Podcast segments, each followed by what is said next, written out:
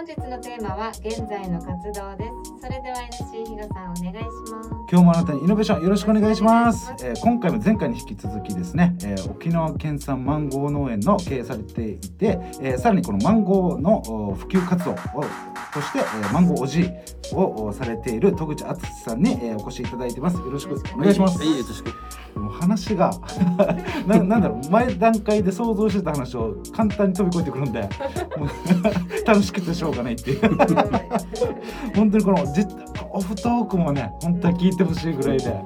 でもあのオフオフレコだよとかでいっぱいあるのでなかなか表では出せないのもあるんですけど、はい、今回もよろしくお願いします。はい、はい、というところで、まあ、今回ですね、現在の活動、そちらの方に話を進めていきたいんですけれども、このマンゴー農園は、この、おどちらの方でされてるえー、ヤガジのスムイで、あヤガジヤガジでのスムイで、はいはい、やっておりますよ。これじゃあ、その、う前回話聞いたところで、その、もともとおばあちゃんがやられてたところを譲ってもらってっていう。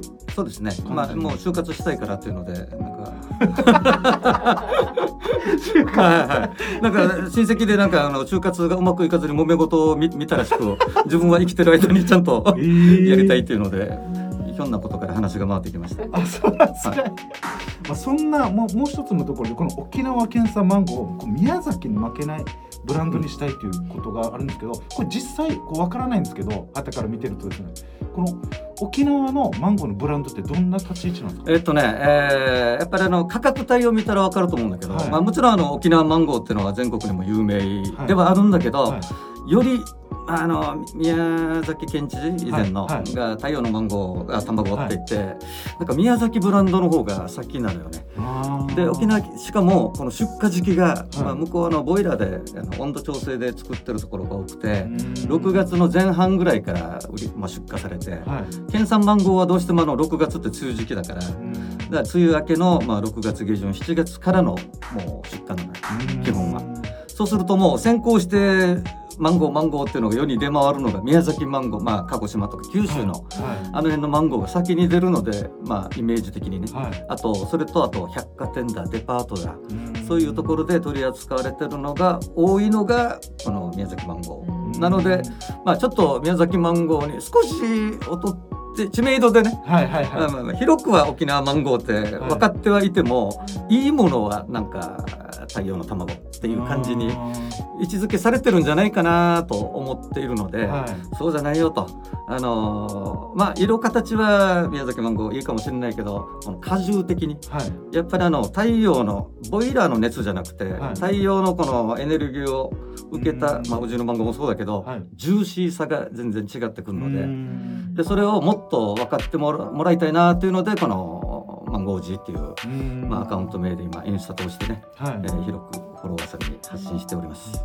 なんかあのこれもちょっと打ち合わせの中でちょっと出てたんですけどこのおすすめの食べ方とか切り方でなんかあるんだよとかこんなのもマンゴーの中でまたあったりするんですか、うん、あのーまあ3枚に種を除いて3枚におろしてこのカットしてこの開く花咲マンゴー。これ,、はい。まあ、これはあのよくあの一般的なカットの仕方だけど、はい。おじいはそれはあのちょっと斜めに切ってダイヤ状にダイヤモンドカットっていう まあそれがまあ見栄え的にもはい。映え的にも、映え的に。はい、美味しそうに見えるっていう、はあい、そういうのもまたインスタで出したりもしてるしでこの成熟した完熟マンゴーだけじゃなくて、はい。まあ青い、まあ、通常は間引いて捨てるやつ食べれなかったは青くて硬いマンゴーいそれをまあピクルスにしたりとかうん。あとしりしりにしてねマンゴーしりしり、ちょっとフルーティーな香りなのよね、パパイヤ炒めとか人参しりしりとまたちょっと違った味わいで。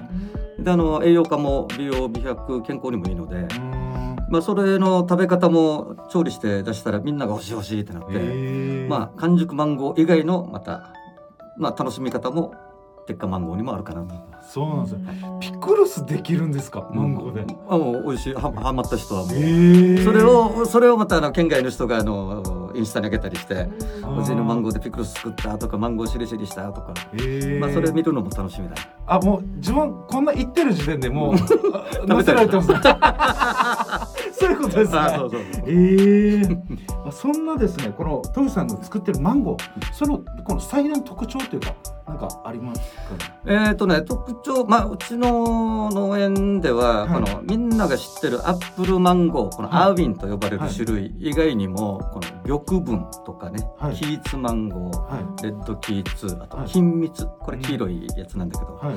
通常のアーウィンはねあの糖度がだいたい、まあ、平均1 5 6ぐらい、であのキーツマンゴー緑の。はでサイズはまた23倍する大き大きな2キロまでなるやつが大体糖度がね20度近く18から20度近く、であの玉分っていうのがまた245度ぐらいあるのよ。い、ええまあ、だから45度ずつ糖度が上がってって、へー。糖度が上がるたんびにまたあのきめ細かくなってくるんだよね実が。ええあそうなんですね。あのーよくあの繊維が筋がたまにあったりするじゃない、マンゴー、はだんだんこれが滑らかになってきて、い言うなればマグロの赤身中トロ大トロみたいな感じで表現してるけどおじは、はそうするとみんな食べたいっつってー。みんな聞きなじみがない品種だと思うんだけど、い。はまあ67種類ぐらいの品種はありますね。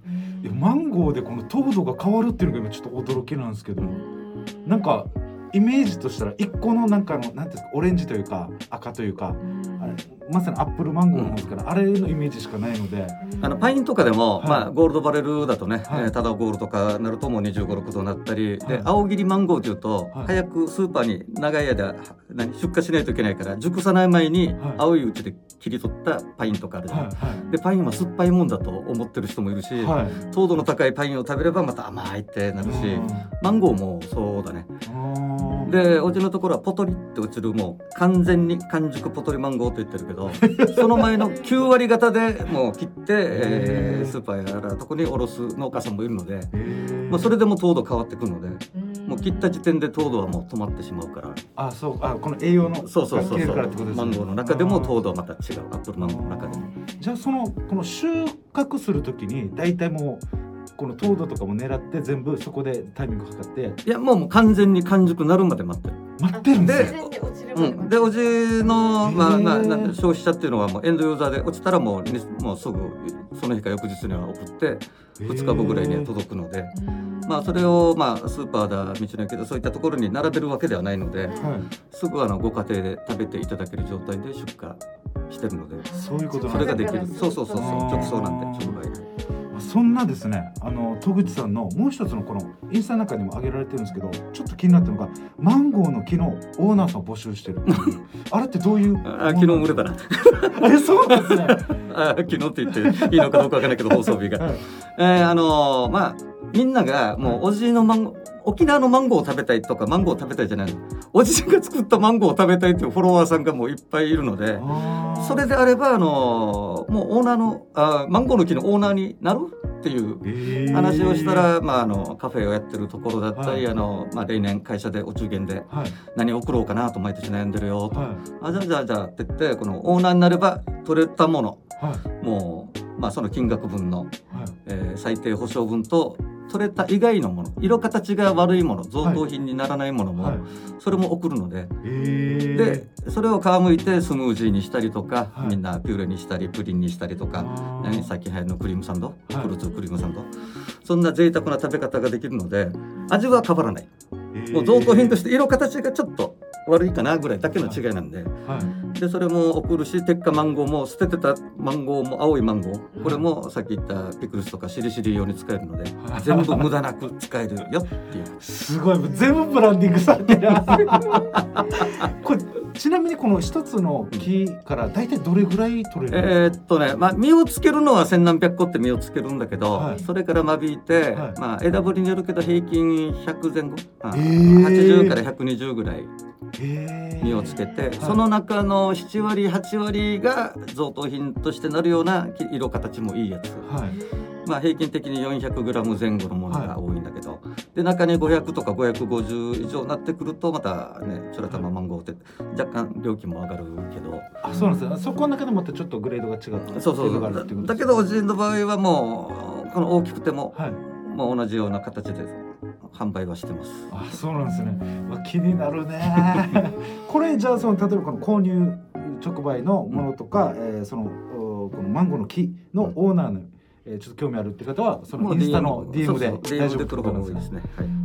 うわはい。というところでもう今回第3回ですね、えー、徳井さんのこの現在の活動をお聞きしましてこのマンゴーにまつわるいろんなブランディング すごい勉強になりました。ありがとうございます。以上になります。はい。戸口敦さんへのお問い合わせはインスタグラムやフェイスブックでマンゴーおじいで検索お願いします。